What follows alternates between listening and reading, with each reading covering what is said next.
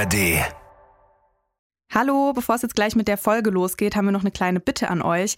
Man kann ja gerade abstimmen für den Deutschen Podcastpreis, da sind auch wir nominiert und wir würden uns wahnsinnig freuen, wenn ihr uns da eure Stimme schenken würdet.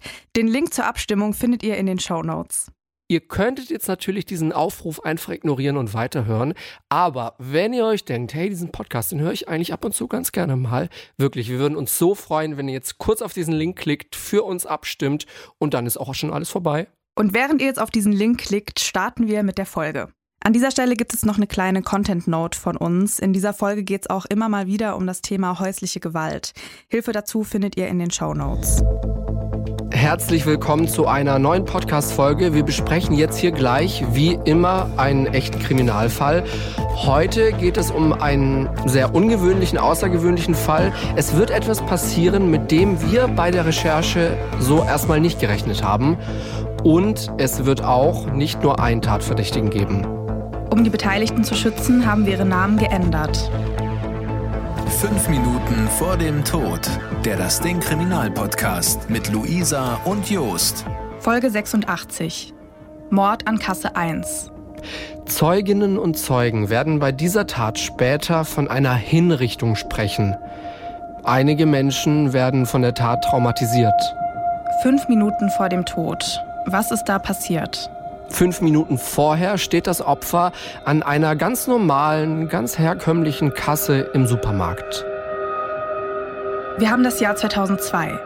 Wir sind in der Nähe von Kleve, das ist in Nordrhein-Westfalen direkt an der Grenze zu den Niederlanden. Die Lara ist seit sieben Jahren mit ihrem Mann Musa verheiratet. Die Ehe der beiden läuft aber nicht gut. Musa schlägt seine Frau immer wieder. 2002 trennt sich die Lara deswegen von ihrem Mann. Die Familien von Dilara und Musa organisieren dann aber eine Versöhnung. Die beiden kommen wieder zusammen. Das geht aber nicht lange gut. Musa schlägt Dilara einmal so stark mit den Fäusten gegen den Kopf, dass sie vier Tage ins Krankenhaus muss. Dafür wird Musa zu vier Monaten auf Bewährung verurteilt. Von Januar bis Mai 2003 sitzt er dann wegen einem anderen Vorfall in U-Haft. Als er im Mai freikommt, bedroht er seine Frau. Er hält ihr eine Schusswaffe vor den Bauch und sagt, dass er sie umbringen werde, wenn sie ihre Anzeige gegen ihn nicht zurücknehme. Dafür wird er zu einem Jahr auf Bewährung verurteilt. 2004 lassen sich die beiden dann endgültig scheiden. Durch die Scheidung gehen die Streitereien aber weiter. Jetzt geht es um das Sorgerecht für die Kinder und um Geld. Musa will keinen Unterhalt für seine Kinder zahlen. Gleichzeitig will er aber die Sparbücher seiner Kinder für sich haben. Das klappt aber nicht und auch das Sorgerecht wird nicht so geregelt, wie Musa es gerne hätte. Irgendwann hat er gar keinen Kontakt mehr zu seinen Kindern. Musa findet das alles nicht fair. Er will sich rächen. Aber nicht an seiner Ex-Frau, sondern an ihrem ältesten Bruder Hamza. Den macht Musa für seine Situation verantwortlich. Warum das so ist, das konnten wir aber nicht rausfinden. Im Februar 2008, also vier Jahre nach der Scheidung, nimmt sich Musa ein Messer und geht damit zum Haus von Hamza. Musa wartet, bis er Hamza sieht. Die beiden unterhalten sich kurz, dann zieht Musa das Messer. Er sticht auf Hamza ein. Der schafft es aber, das Messer mit seiner Hand abzuwehren. Es kommt zum Kampf. Dabei verbiegt sich das Messer. Musa nimmt dann einen Pflasterstein und schlägt Hamza zweimal gegen den Kopf. Hamza wird dadurch verletzt. Er kann aber noch um Hilfe rufen. Musa kriegt jetzt Angst, dass ihn jemand sehen könnte. Er lässt Hamza liegen und flieht. Hamza hat seinen ehemaligen Schwager Musa aber natürlich erkannt. Musa wird wenig später wegen versuchten Totschlags zu vier Jahren Haft verurteilt. Als er dann im Gefängnis ist, wird Musa nochmal straffällig. Als da ein anderer Häftling ihn beleidigt, schlägt er ihm ins Gesicht. Und genau deswegen wird er nochmal zu neun Monaten Haft verurteilt. Im Gefängnis fällt außerdem auf, dass Musa psychisch auffällig ist. Im Gefängniskrankenhaus wird dann eine paranoide Schizophrenie festgestellt. Ende 2012 kommt Musa dann wieder frei. Knapp ein Jahr später setzt er seine Medikamente ab. Anfang 2014 da versucht Musa nochmal, sich das Geld von den Sparbüchern seiner Kinder zu holen. Die Bankangestellten wollen ihm das Geld aber nicht geben und Musa wird laut. Das bringt ihm aber alles nichts, er kommt an das Geld nicht ran.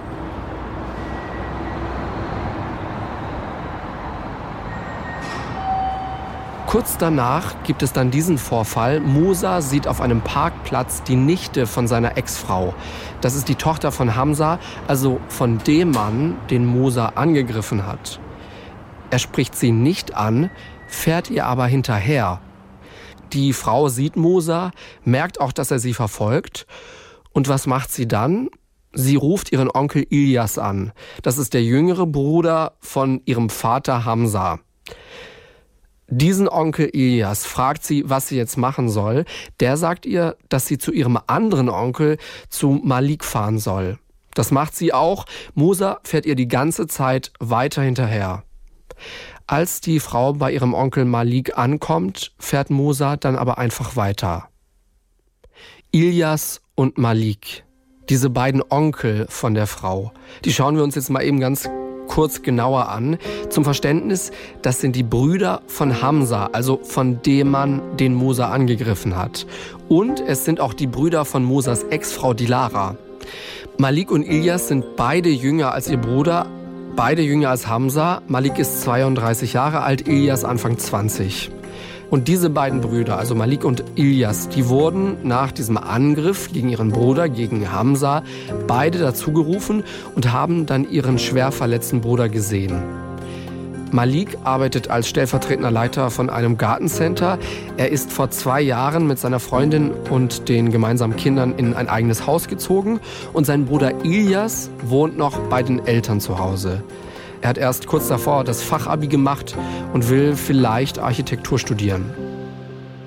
Bevor er mit diesem Studium anfangen will, möchte er aber erstmal praktische Erfahrungen sammeln und deswegen arbeitet er ein paar Mal in der Woche bei seinem älteren Bruder bei Hamza. Der hat nämlich ein Verputzunternehmen. In seiner Freizeit ist Ilias mit seinen Freunden oder mit seiner Freundin unterwegs und die beiden Brüder Ilias und Malik sind beide nicht vorbestraft.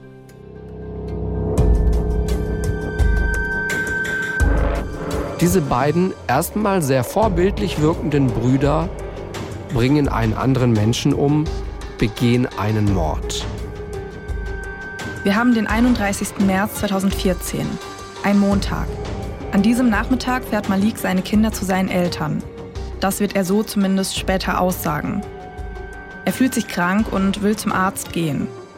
Ilias ist da auch zu Hause und bietet seinem Bruder an, ihn zum Arzt zu fahren. Das machen sie dann auch so. Malik wird krankgeschrieben und kriegt ein Medikament. Er und Ilias holen das Medikament dann in der Apotheke, dann wollen sie weiterfahren, um Zitrusfrüchte zu kaufen. Auf dem Weg dahin sehen die beiden ihren ehemaligen Schwager Musa. Der ist da gerade zu Fuß auf dem Weg in den Supermarkt. Malik wird später sagen, dass man in der Familie große Angst vor Musa gehabt habe. Er selbst habe Musa aber an diesem Tag zum ersten Mal wieder gesehen. Die beiden Brüder fangen an, über Musa zu reden. Beim Weiterfahren verlieren sie ihn dann aber aus den Augen. Sie fahren dann zu einem Obst- und Gemüsehändler, um Musa hier zu suchen. Denn sie haben gesehen, dass Musa wohl auf dem Weg zum Einkaufen sein muss. Da ist er aber nicht. Die beiden fahren weiter zu einem Supermarkt in der Marterborner Allee in Kleve.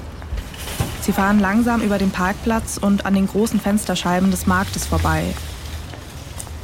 Durch die Fenster können sie die Kassen sehen. Die ersten beiden Kassen sind zu. An Kasse 3 und 4 stehen aber Menschen. Musa steht da gerade an Kasse 3. Rechts neben den Kassen ist der Ausgang. Malik sagt seinem Bruder, dass er das Auto abstellen solle. Er wolle mit Musa reden. Malik steigt dann aus und stellt sich ans Fenster. Er schaut Musa an, der merkt das irgendwann und schaut ihn auch an. So erzählt es zumindest Malik später. Malik wird später auch sagen, dass er sich sicher war, dass Musa ihn erkannt habe. Malik geht dann zum Ausgang und wartet hier auf Musa. Als Musa aus der Tür rauskommt, spricht Malik ihn an. Malik sagt später, dass Musa sofort aggressiv geworden sei. Er habe sich vor Malik aufgebaut und gesagt, ich f deine Mutter, das ist nicht das Ende, ich werde mich rächen, ich mache dich fertig. Musa habe ihn auch als Feigling beschimpft. In der Zwischenzeit sei dann sein Bruder Ilias dazugekommen. Musa habe eine Armbewegung Richtung Hosentasche gemacht. Ilias habe gerufen, Vorsicht, der hat ein Messer. Dann sei er durchgedreht. Ilias erzählt später, dass er wahnsinnig angespannt gewesen sei. Er habe die Panik seines Bruders gespürt. Er habe ihn mit seiner Angst quasi angesteckt. Er habe dann gesehen, dass Musa in seine Tasche gegriffen habe. Er sei sich sicher gewesen, dass er ein Messer rausholen würde. Deswegen habe er auch sein Messer rausgeholt und zugestochen. Wenn man ins Urteil schaut, dann steht das da aber ganz anders. Da steht, dass sich die beiden Brüder zusammen an den Ausgang gestellt haben. Musa hat die beiden davon nicht gesehen und als Musa dann zur Tür rauskommt, versperren Ilias und Malik ihm den Weg und zücken ihr Messer. Malik hat ein Springmesser, Ilias ein Klappmesser. Malik wird später dazu sagen, dass er seit dem Angriff auf seinen Bruder immer ein Messer dabei gehabt habe um sich und seine Familie vor Musa zu beschützen. Wie geht's dann weiter? Malik und Ilyas drängen Musa dann zurück in den Supermarkt und sie stehen jetzt in diesem Moment in der Ausgangsschleuse. Hinter ihnen ist die Schiebetür nach draußen, vor ihnen die Tür nach drinnen. Kurz nach Musa hat ein anderer Mann seinen Einkauf an Kasse 4 bezahlt und dieser Mann ist kurz hinter Musa zum Ausgang gelaufen. Er sieht, wie Malik und Ilyas Mosa bedrängen. Und er sieht auch eines von diesen beiden Messern. Dieser Mann geht mit seinem Einkaufswagen durch die Ausgangsschleuse und schiebt den Wagen mit voller Wucht in die Richtung der beiden Brüder.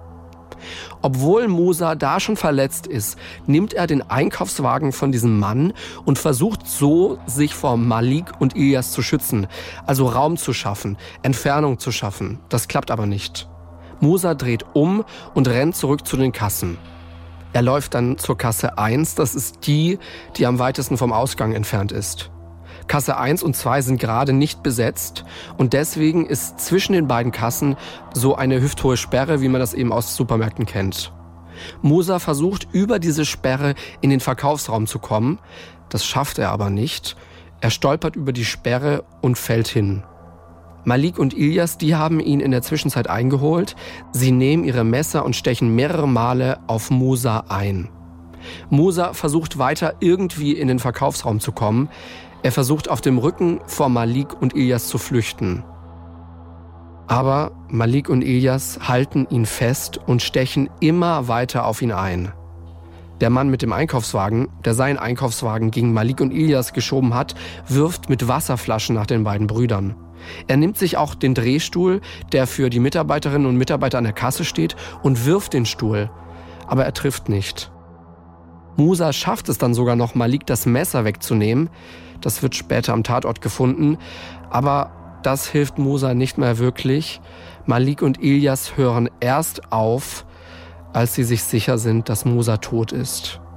Insgesamt stechen sie 44 Mal auf ihn ein. Die beiden flüchten. Ilias stolpert und fällt hin. Dabei sieht eine Kassiererin das Messer in seiner Hand. Er steht aber direkt wieder auf und läuft weiter. Einer von den beiden ruft dann noch, er hat es verdient. Dann setzen sie sich ins Auto und fahren weg. Das alles passiert in gerade mal ein bis zwei Minuten. Der Mann, der versucht hat, Musa zu helfen, versucht jetzt, ihn zu versorgen. Der Mann ist nämlich Arzt. Er kann Musa aber nicht mehr helfen. Er verblutet noch im Supermarkt.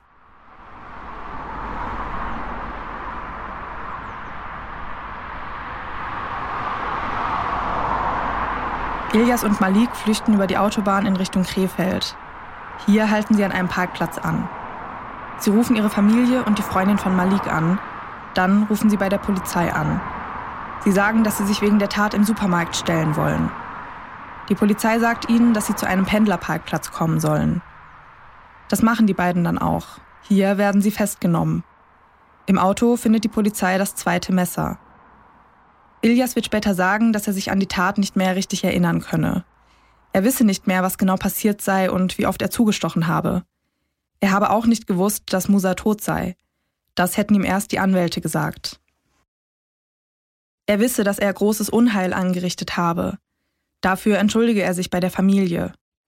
Er habe auch einen Täter-Opfer-Ausgleich angeboten. Woher weiß man dann aber eigentlich so genau, was denn in diesem Supermarkt passiert ist? Das weiß man tatsächlich hauptsächlich durch den Arzt, der versucht hat, Musa im Supermarkt zu helfen. Und von diesem Arzt weiß man eben auch, dass Musa die beiden Brüder nicht beleidigt hat und auch sonst nicht aggressiv war. Er hat sich auch nicht in die Tasche gegriffen.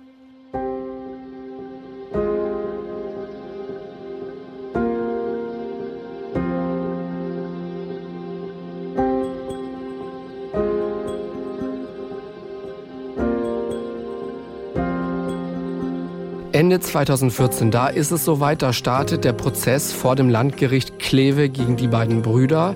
Es geht hier auch nochmal dann um die Hintergrundgeschichte über all das, was eben war zwischen Musa und den Brüdern. Der Staatsanwalt und die beiden Verteidiger sagen, dass die Tat von Musa und die Familienstreitigkeiten wichtig sind, um diese Tat zu verstehen. Das sieht der Richter auch so. Er sagt aber auch, diese Vorgeschichte erklärt einiges, rechtfertigt jedoch nichts. Am dritten Prozesstag wird es vor Gericht dann kurz laut. Der Bruder von Musa, also der Bruder des Opfers, ist mit dabei und er ist ziemlich aufgewühlt. Er sagt, mit 44 Messerstichen, sowas machen nicht einmal Terroristen. Er beleidigt dann auch noch einen der Verteidiger. Am Ende vom Prozess werden Malik und Ilyas verurteilt wegen Totschlags zu zwölf Jahren Haft. Das Gericht glaubt, dass sie Musa umgebracht haben, weil sie ihn als ständige Bedrohung gesehen haben. Nach dem Urteil legt der Bruder von Musa Revision ein. Er sagt, Malik und Ilyas hätten seinen Bruder aus niederen Beweggründen und heimtückisch umgebracht. Dann wäre diese gesamte Tat, über die wir gesprochen haben, kein Totschlag, sondern Mord wegen der Mordmerkmale. Der Fall landet vor dem Bundesgerichtshof. Die Richterinnen und Richter geben dem Bruder Recht und der Fall geht zurück an das Landgericht in Kleve. Dieses Mal soll geklärt werden, ob es jetzt Mord oder Totschlag war. Das heißt, man muss herausfinden, ob Musa die Gefahr rechtzeitig hätte erkennen können oder nicht. Und dieses kleine Detail, das macht dann nämlich den Unterschied, ob die Tat heimtückisch und damit ein Mord war. Der Staatsanwalt spricht von einer an Selbstjustiz grenzenden Gewalttat. Die Verteidiger der Brüder sehen das anders. Sie sagen, dass die Brüder Musa nur zur Rede stellen wollten. Musa hätte sich davor auf diese Situation einstellen können. Der Verteidiger von Malik sagt dazu, wegen der Vorgeschichte musste er damit rechnen, dass er von meinem Mandanten angegriffen wird. Musa hätte Mittel und Wege gehabt, dem Angriff auszuweichen. Das sagt also die Verteidigung. Der Verteidiger von Malik plädiert am Ende für eine Haftstrafe von weniger als fünf Jahren. Der Verteidiger von Ilyas sagt, dass die Situation nahe an Notwehr gewesen sei. Ilyas habe geglaubt, dass Musa ein Messer ziehen würde. Das Gericht sieht das aber anders. Für die Kammer war die Tat heimtückisch. Im März 2017 werden Malik und Ilyas wegen Mordes zu lebenslanger Haft verurteilt. Wir haben gerade schon gehört, nach der Tat sagt Ilias, dass er sich nicht mehr an die Tat richtig erinnern kann. Und er sagt, er weiß, dass er großes Unheil angerichtet hat. Er entschuldigt sich und er hat auch einen Täter-Opfer-Ausgleich angeboten. Da wollen wir jetzt noch mal ein bisschen mehr erfahren. Was ist denn das eigentlich mit unserer Justizexpertin Elena? Hello. Hi, ihr zwei. Erklär uns mal ganz kurz. Täter-Opfer-Ausgleich. Was ist das? Naja, ein Täter-Opfer-Ausgleich, das ist sowas wie eine Art Schadenswiedergutmachung. Also ein Ausgleich. Der Täter bietet es dem Opfer an für den erlittenen Schaden. Möglich ist das natürlich nur, muss man sagen, wenn das Opfer auch die Tat überlebt hat. Also bei sowas wie einem versuchten Tötungsdelikt oder bei Körperverletzungsdelikten jeglicher Art.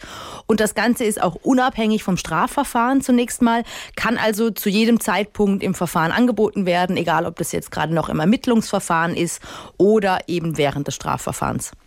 Und wie läuft jetzt so ein Täter-Opfer-Ausgleich ab? Also wie kann ich mir das vorstellen? Setzen sich dann da alle an einen Tisch, also Täter, Opfer und auch die Anwälte? Ja, tatsächlich so ähnlich kann man sich das auch schon vorstellen. Aber davor ist natürlich die erste Voraussetzung, dass der Täter Reue zeigt, dass äh, eben die Initiative auch ein bisschen von ihm ausgeht, den angerichteten Schaden zumindest so ein wenig wieder gut zu machen. Also es muss natürlich auch ziemlich eindeutig sein, dass der Täter auch der wirkliche Täter ist. Und dann muss natürlich auch das Opfer bereit dazu sein, sich mit dem Täter an einen Tisch zu setzen, beziehungsweise sich auf so einen Täter-Opfer-Ausgleich einzulassen. Bevor sich dann aber der Täter und das Opfer zusammensetzen, gibt es erstmal so Einzelgespräche, weil das Ganze geschieht natürlich nicht, Täter und Opfer sitzen sich gegenüber und sonst keiner, ja. sondern mit so einem unparteiischen Vermittler. Dazu gibt es dann auch bestimmte Anlaufstellen, die sowas durchführen. Und erst wenn es dann bei den Einzelgesprächen klar ist, wovor hat das Opfer Angst? Wie viel kann sich das Opfer vorstellen? Wie viel kann der Täter bieten? Dann setzt man sich gemeinsam, also Täter, Opfer und der Vermittler, an einen Tisch. Was ich mich aber frage die ganze Zeit, was bringt es denn einem Opfer da überhaupt mitzumachen, zu sagen, ja, ich bin dabei, weil sowas fühlt doch auf, das macht doch richtig fertig wahrscheinlich. Ja, da bin ich mir ziemlich sicher, dass es das sein kann. Deswegen ist natürlich auch eine Grundvoraussetzung zu gucken, will das Opfer das überhaupt? Kann es sich so eine Begegnung mit dem Täter, so eine direkte Begegnung, nicht einfach nur im Gerichtssaal, sondern gegenüber sitzen an einem Tisch überhaupt vorstellen? Und man muss aber dazu sagen, in vielen Fällen erspart es den Opfern einfach zusätzlich noch einen weiteren zivilrechtlichen Prozess. Denn man darf bei sowas ja auch nicht vergessen, wenn das Opfer überlebt hat, bei einer Körperverletzung, bei einem versuchten Totschlag, versuchten Mord, dann hat es im Prinzip ja auch Anspruch auf Schmerzensgeld. Und dieses Schmerzensgeld durchzusetzen, dafür bedarf es allerdings nochmal einen neuen Prozess, also vor einem Zivilgericht. Und das kann sehr auffühlend genauso sein und kann vor allem sehr langwierig sein. Und damit kann man, also mit einem Täter-Opfer-Ausgleich, kann man sagen, geht das vielleicht einen ganzen Ticken schneller. Okay, so viel zum Opfer, aber das ist ja auch für den Täter jetzt eine große Überwindung, sich mit dem Opfer wieder an einen Tisch zu setzen. Gibt es da für den Täter auch irgendwelche Anreize? Naja, der kann sich dadurch eine mildere Strafe sichern. Dafür muss er natürlich aber auch ernsthaft daran interessiert sein, das alles irgendwie wieder gut machen zu wollen beim Opfer, sich beim Opfer entschuldigen zu wollen. Das muss also die Initiative in gewisser Weise auch von ihm ausgehen. Und das Gericht oder die Staatsanwaltschaft, die prüfen dann auch sehr genau, ob er das wirklich so ernst meint mit seiner Reue und dem Versöhnungsangebot. Aber in kleineren Fällen, ich sage jetzt mal bei einer leichteren Körperverletzung, führt so ein Täter-Opfer-Ausgleich auch häufig einfach zu einer Verfahrenseinstellung, also Straffreiheit für den Täter. Bringt ihm also definitiv was. Es ist also ziemlich viel möglich, wenn beide Seiten wollen, bei einem Täter-Opfer-Ausgleich. Danke, Elena. Danke, Elena. Sehr gern.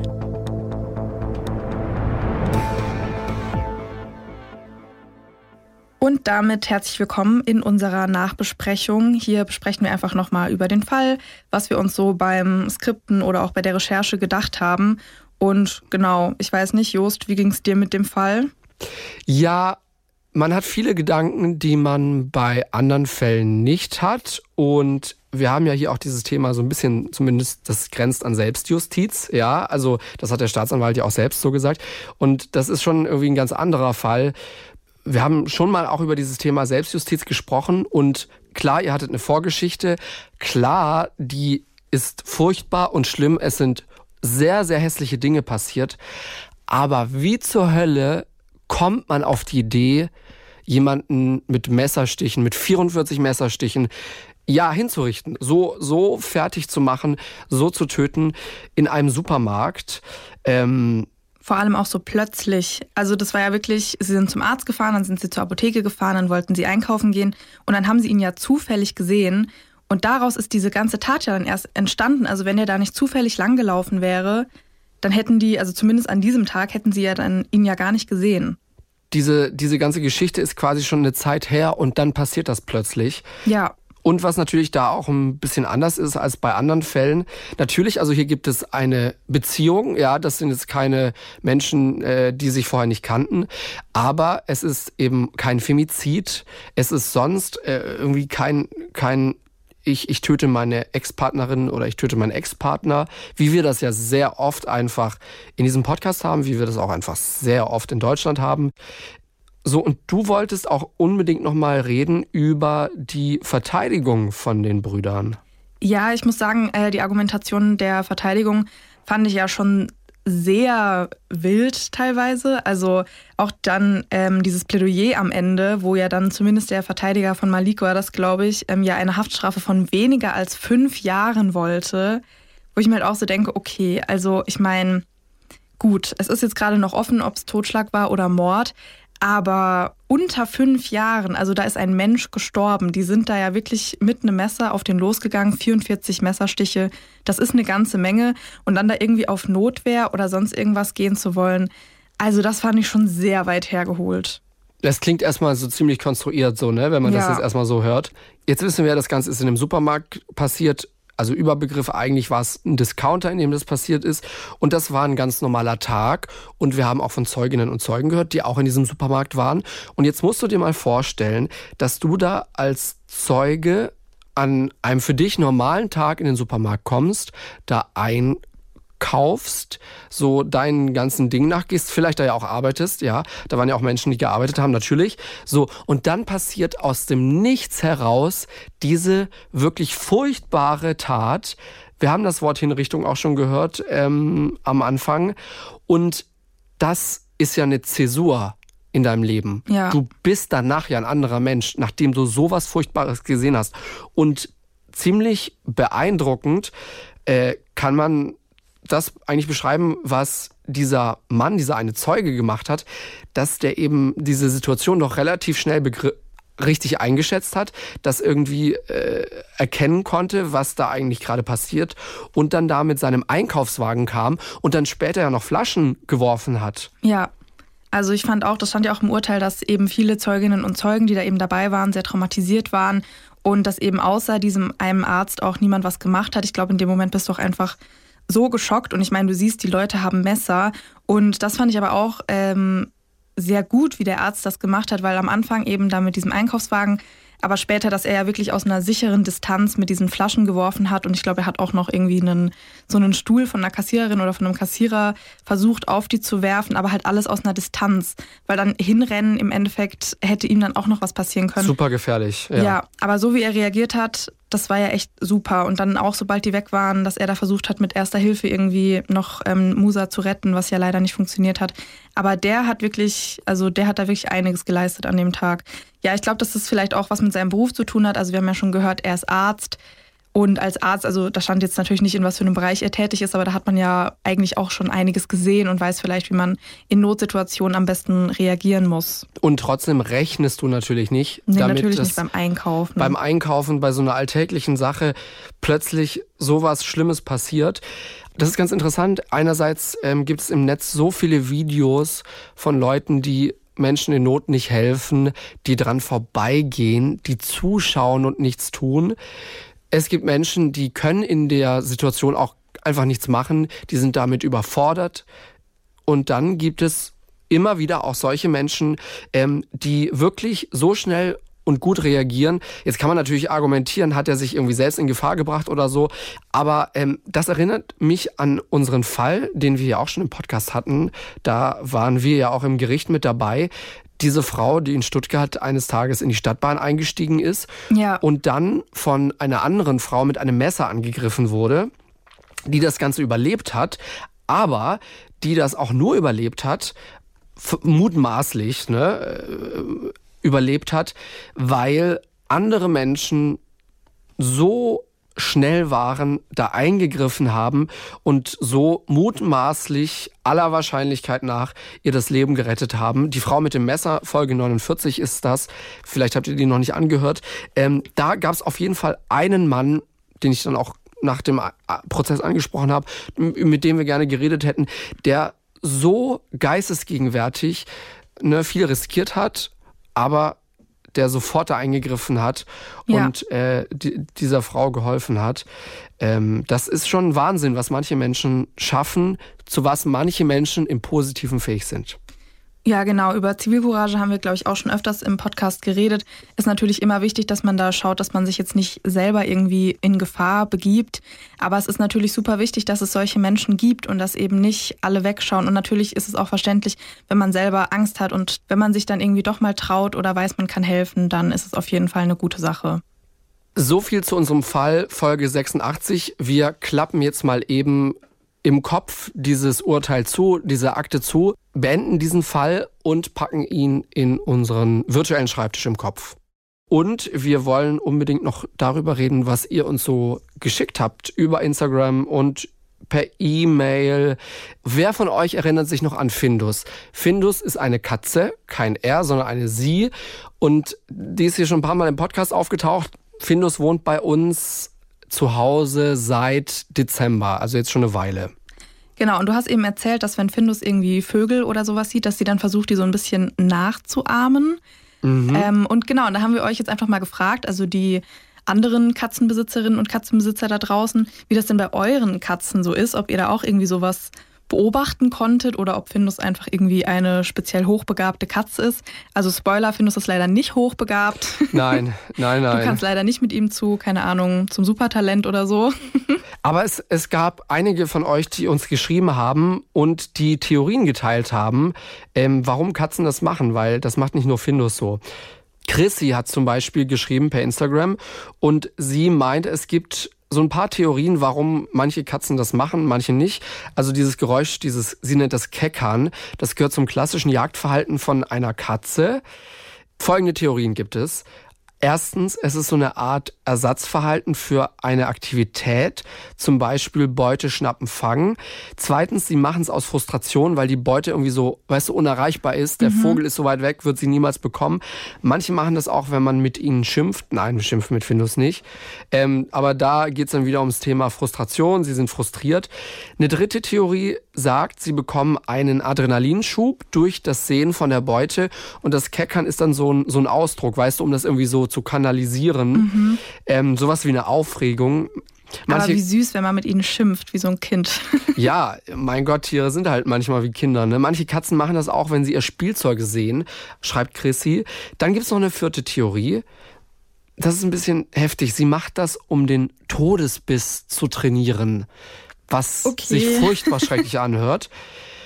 Es gibt aber auch noch eine neue fünfte Theorie, schreibt Chrissy. Und das ähm, stützt jetzt hier unsere Vermutung. Sie machen es, um die Laute des Beutetiers zu simulieren. Ah, okay. Also gar nicht so weit hergeholt mit dem Vogelgeräusch nachahmen. Ja, genau. Nur halt, also falls das Gezwitscher sein soll, Findus, steh bitte früher auf, äh, üb das nochmal. Das ja. ist nämlich ziemlich schlecht. Aber wir haben auch ein super süßes Video bekommen von einer Followerin auf Instagram, die uns halt auch gezeigt hat, also draußen waren irgendwie Vögel und ihre Katze saß so am Fensterbrett und hat auch irgendwie sehr unzufrieden geschaut und dann halt auch so diese Laute gemacht. Und also da hast du halt eindeutig gesehen, also das unterstützt ja so diese Theorie, okay, Fensterscheibe, Vogel 50 Meter weg, komme ich jetzt nicht ran. Ja, und sie macht das eben auch immer, wenn sie am Fenster sitzt oder ja. wenn das Fenster offen ist. Das ist super interessant. So, und dann möchte ich auch noch erwähnen, was Sonja geschrieben hat. Und zwar hat Sonja auch eine Maine Coon gehabt und sie schreibt, wir hatten schon alles im Haus. Also diese Maine Coon Clooney hat schon alles mit ins Haus geschleppt. Mäuse, okay, das haben wir jetzt auch schon gehabt. Aber Ratten ist halt nochmal oh. eine andere Liga. Ja, Vögel, größer, ne? Vögel ist halt auch heftig. Jetzt ja. ist ja auch gerade Frühling. Wir hoffen, dass da nichts passiert. Und sogar ein kleines Kaninchen oh nein. hat er der Kater angeschleppt. Oh Gott. Die Ratte hatte sich in unserem Sofa versteckt. Ähm, wir haben dieses Sofa auf die Terrasse rausgetragen. Wie stark seid ihr bitte? Und sie ist dann wohl relativ schnell geflohen, diese, diese Ratte.